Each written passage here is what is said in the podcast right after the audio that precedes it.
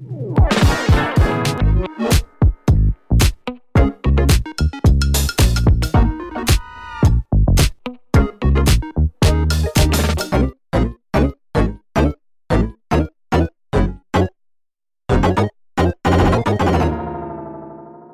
迎收听陶迪说，我是陶迪。今天是连假结束之后上班的第一天，大家有觉得累累的吗？我是蛮累累的，因为呢，我整个连假都在工地做工。公司最近呢，人手有点短缺，呃，然后呢，我就自己跳下去做了，因为有一间公寓呢，它退租之后需要一些整理，墙壁有一些。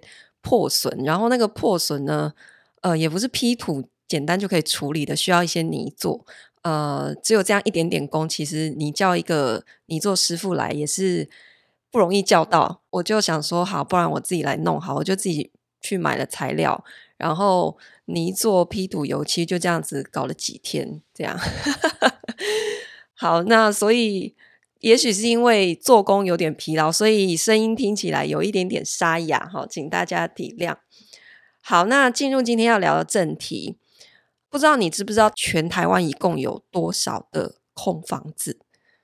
我们内政部呢，其实它每年都会有一个数据统计，它是用低用电的这个房子来去评估，说这个房子可能是没有人住的。哦，所以就把它视为空屋，每个月的使用度数低于六十度的，它就被统计进去，视为低用电的住宅。那么全台湾一共有将近八十六万户是属于这种低用电度的状态。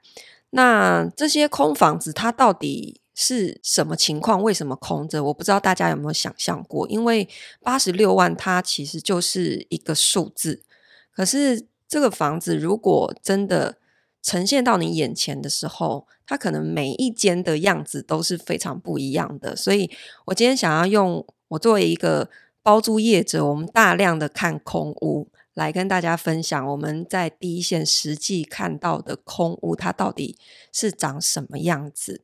好，我先分享我们内政部统计的一些数据哈。呃，它统计的六都空屋的数量。分别是台北、新北、桃园、台中、台南、高雄，好，这几个城市。那么以数量来说的话呢，空屋的数量最多的是我们的新北市。好，可是这里讲的是空屋数量哈，跟它的空屋的比率不一定是一样的哦。就是它数量最高，可是不一定代表它的空屋率是最高的。好，我们现在讲的是数量最多的是新北市。它有十三点三万户，都是属于闲置的空屋。好，第二名是谁呢？第二名是我们的高雄，有十一万户。接下来呢，第三名是台中，有九点五万户。第四名呢是桃园，是八点二万户。那么最后台北跟台南都是差不多六点七万户。好。我们从数字上面来看哦，就是像我刚刚讲，新北它的数量很高，可是事实上呢，以空屋的比率来说的话，新北市它的空屋率是只有倒数第二名，也就是说，我们的空屋率最低的还是在我们的台北市。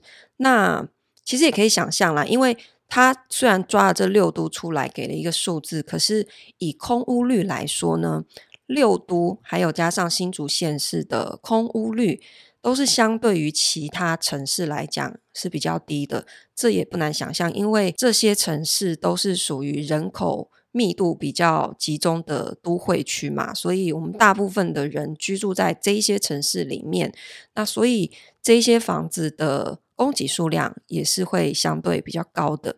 好，那所以。台北市空屋率是全部里面最低的，它是七点四趴。第二名新北市是七点九九。好，那虽然台北市空屋率是最低的，可是你会想说，即使它空屋率最低，空屋的数量也有六点七万呢。这六点七万，我觉得以数字来讲，你也觉得很难想象吧？因为假设这六点七万的空屋都可以释出到市场上面，就算是提供出租也好，是不是也可以至少解决一些年轻人租房子的问题？可是这些闲置的房子到底有没有办法真的拿来居住呢？我今天就来分享哈，这些空屋里面呢，它其实基本上分成几种类型啊，我觉得有三种。第一种呢，是它虽然是属于低用电的住宅，可是你去现场你会发现，它根本就是一片断垣残壁，已经颓废到不行了。然后整间房子可能窗户都破掉了。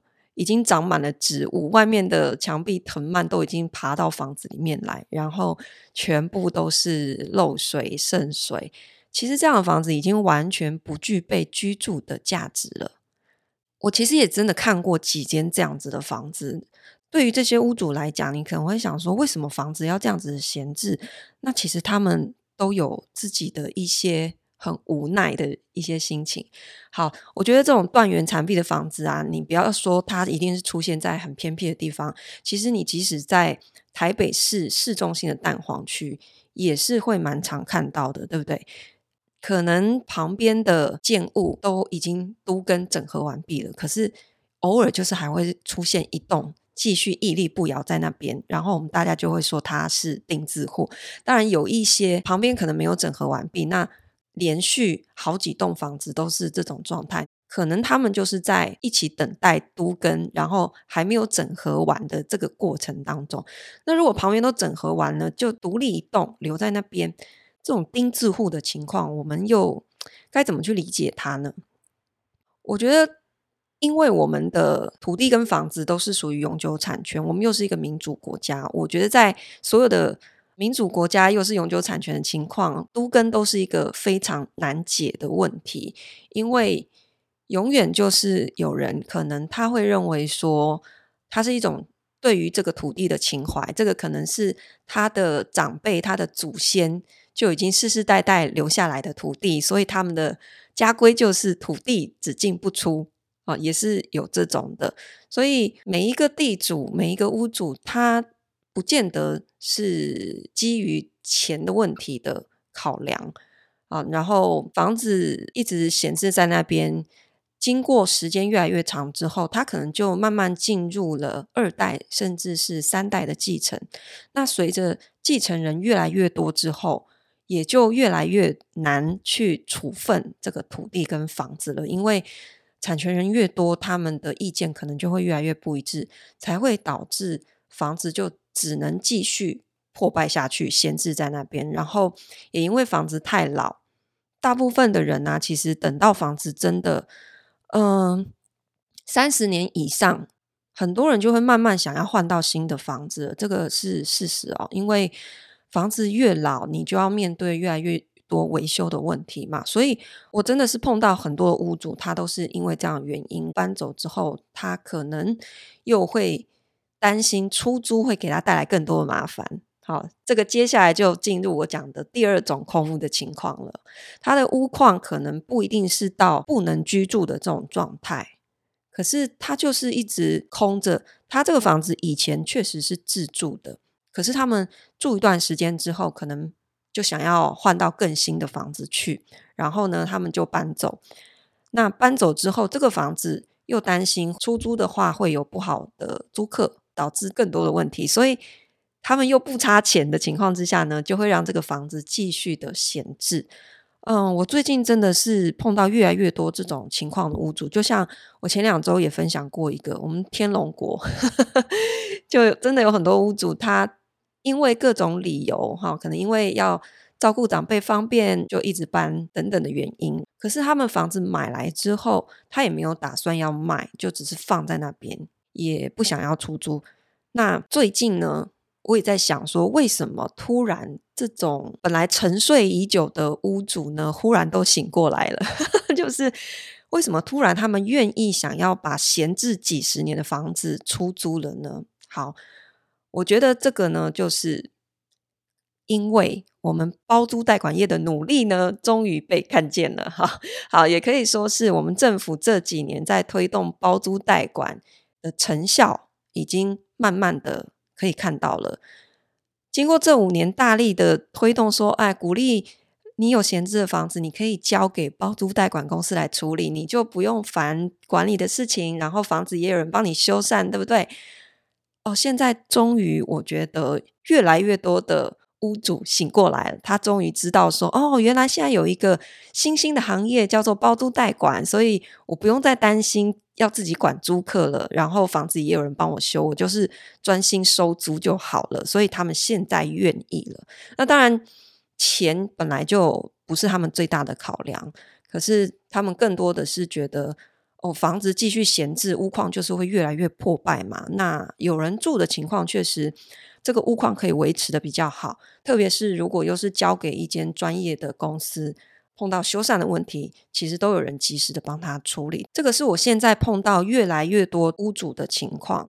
他们有一些是自己名下的房子，开始愿意释出了。那同时，他们可能手上也有继承的房子，或者是现在还是在父母名下啊。可是他们因为年事已高，已经管不动这个房子了，所以呢，就由二代甚至是三代来帮他一起管理这样子。那第三种的空屋形式呢，就是他买来之后就真的都没有住过，这种就是纯粹是投资考量，或者是他就是钱多。他希望把钱钱变成喜欢的样子，所以他就会去买房子，然后他也舍不得出租，他就是放着。但是这种的房子比例有多少，我不是很确定。可是呢，我们现在政府对于希望大家不要去囤房出台的各式各样的措施，我觉得现在你要大量的去囤房，其实真的是非常的困难的。那我刚刚讲的这种情况，就是他真的是刻意囤房的这一种。因为我刚刚形容的前面两种啊，第一种他就是年老失修、断垣残壁，你会觉得他是刻意囤房吗？应该不是吧？因为他们本来就是因为碰到了一些无解的难题，所以他没有办法去处分嘛。那第二种的话，他是本来真的是自住的，只是因为他换屋了，然后房子闲置。那你说他这样算囤房吗？其实我觉得，嗯、可能有一点点灰色吧。第三种这种，我才会认为说他真的是属于刻意去囤房的。当然，这也是因为他有这样子的财力。因为我们自从房地合一税出来之后呢，基本上你房子是要持有五年以上。你才考虑转卖，不然基本上其实那个课税比例都是蛮高的。因为五年以内你转售的话，如果你有赚，基本上都是课四十五趴到三十五趴嘛。然后避免让大家继续囤房的第二道管制呢，就是我们的央行有一个限贷令。如果你今天是以自然人身份买房的话呢，从第三户开始，哈，你只能贷四成。哦，之后不管你买几户，第三、第四户以上，你就是每一户都只能贷四成。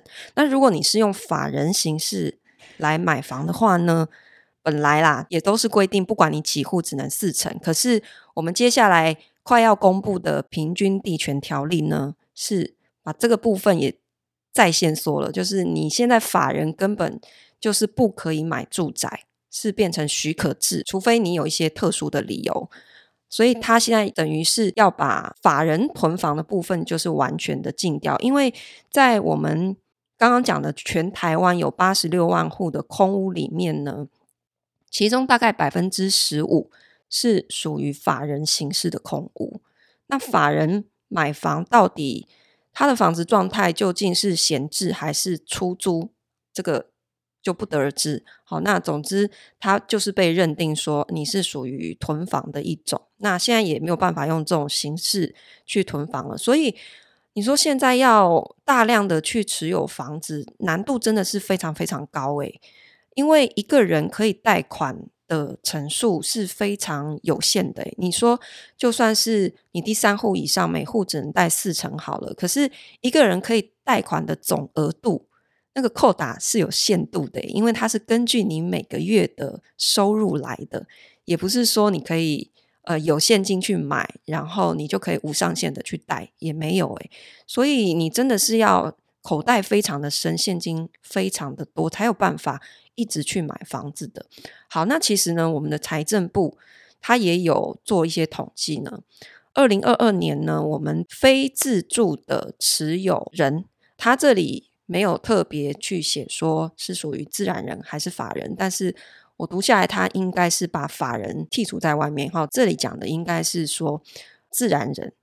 非自住的意思就是你的户籍没有在里面，那他就认定你是非自住，不管你是闲置还是出租。好，好，那全台湾一共是五十二点六万人，他是有持有非自住的住宅。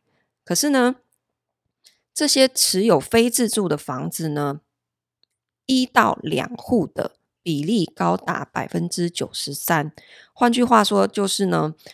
持有三户以上非自住的房子比例只有不到百分之七，所以它在我们整个房屋持有人的比例来讲，它是相对比较少的。大部分的人呢，他的房屋持有都是一间、两间，大概这样。你到三间以上，比例已经就是非常非常的低了。而且他也说呢，我们现在的一个趋势就是持有一到两户。非自住房子的人呢，他是有增加的，可是呢，持有三户以上的人是在减少的。好，这个数据也就一定程度的去反映说，我们现在打炒房的一系列措施，它是有起到一些效果的，就是已经去抑制了囤房这个部分。那其实这里也还没有谈到囤房税啊这些的问题哈，要就只是说信用管制啊，然后我们的税率去做一些控制。那现在就已经是让大家囤房的难度是越来越高了。好，所以我今天想要跟大家分享，就是说我们看这些空屋的数字的时候，如果你没有具象化的走到这个房子的面前，你可能没有办法去想象说。这些房子背后的故事是什么？它每一间空置的理由又是什么？它的真实面貌是什么样子？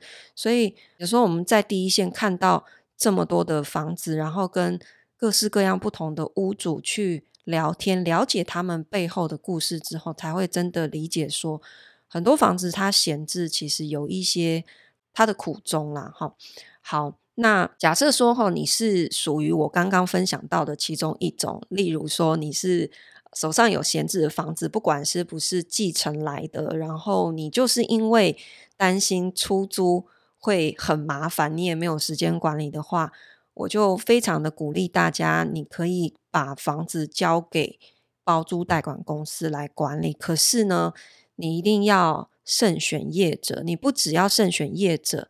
你一定要亲自见过要帮你管理房子的这一个业务人员。为什么这么说呢？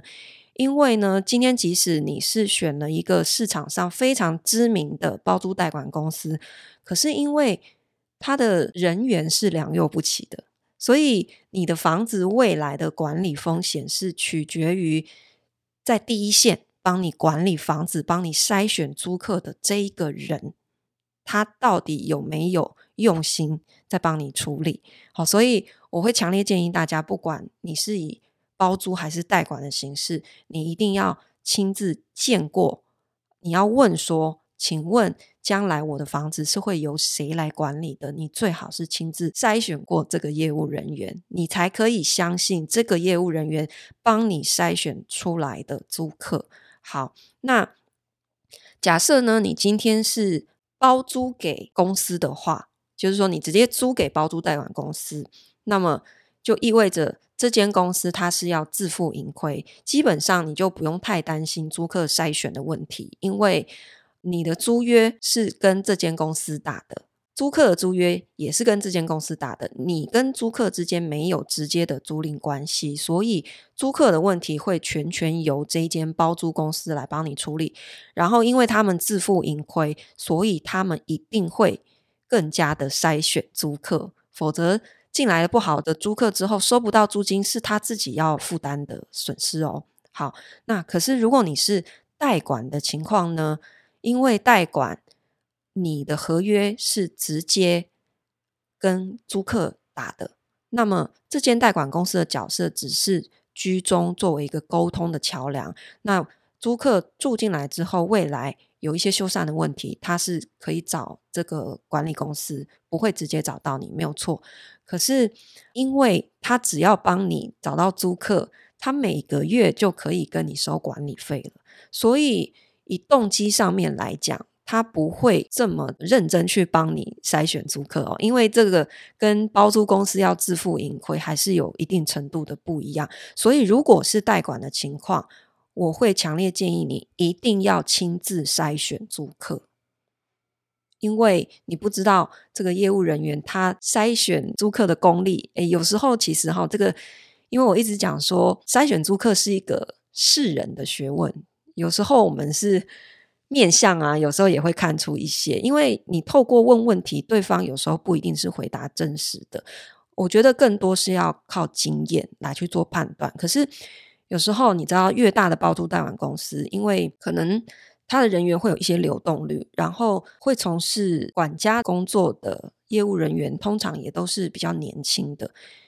他看人的功力不见得有你准哦，有时候是这样。虽然我们基本上可以相信，你依托着一间。公司至少在法律风险来说，你是比较不用担心的，因为它毕竟是一间专业的出租管理公司啊。但是我要强调，就是说它会随着业务人员的不同而产生不同的一些管理的成效。好，所以代管的情况，你一定要亲自筛选租客。好，这是我的建议。不过呢，我也有碰到一些比较年轻的新生代继承来的这些屋主呢，他们是想要尝试自己来管理、自己来出租的。我觉得也没有不好，这就是一个学习的过程。因为你在没有经验的情况下去做，你才会知道这件事情其实没有你想象这么简单。就是出租管理真的是一个很复杂的学问，所以如果你想要自己管理的房子的话，我还是会比较鼓励大家要去学习，好，然后多去增加一些呃租房管理的知识，因为毕竟一间专业的包租代管公司，受过训练的人员都不见得可以做非常好的管理，然后把风险降到零了。那所以如果你是在没有经验的情况之下，我会建议你还是。可以尝试，好，多去学习关于出租管理方面的知识。好，节目的最后呢，我要再提醒大家，我们的抽奖活动还在持续的进行哦。请在四月十五号之前，在我们的 Apple Podcast 底下留言，告诉我们从节目第一集开始到现在，你最喜欢哪一集，以及为什么。呃，我们会从所有留言的听众里面呢，选出两位，然后根据你选的主题，帮你设计一份精美的小礼物送给你哦。好，谢谢你收听今天的陶迪说，我们下次见喽。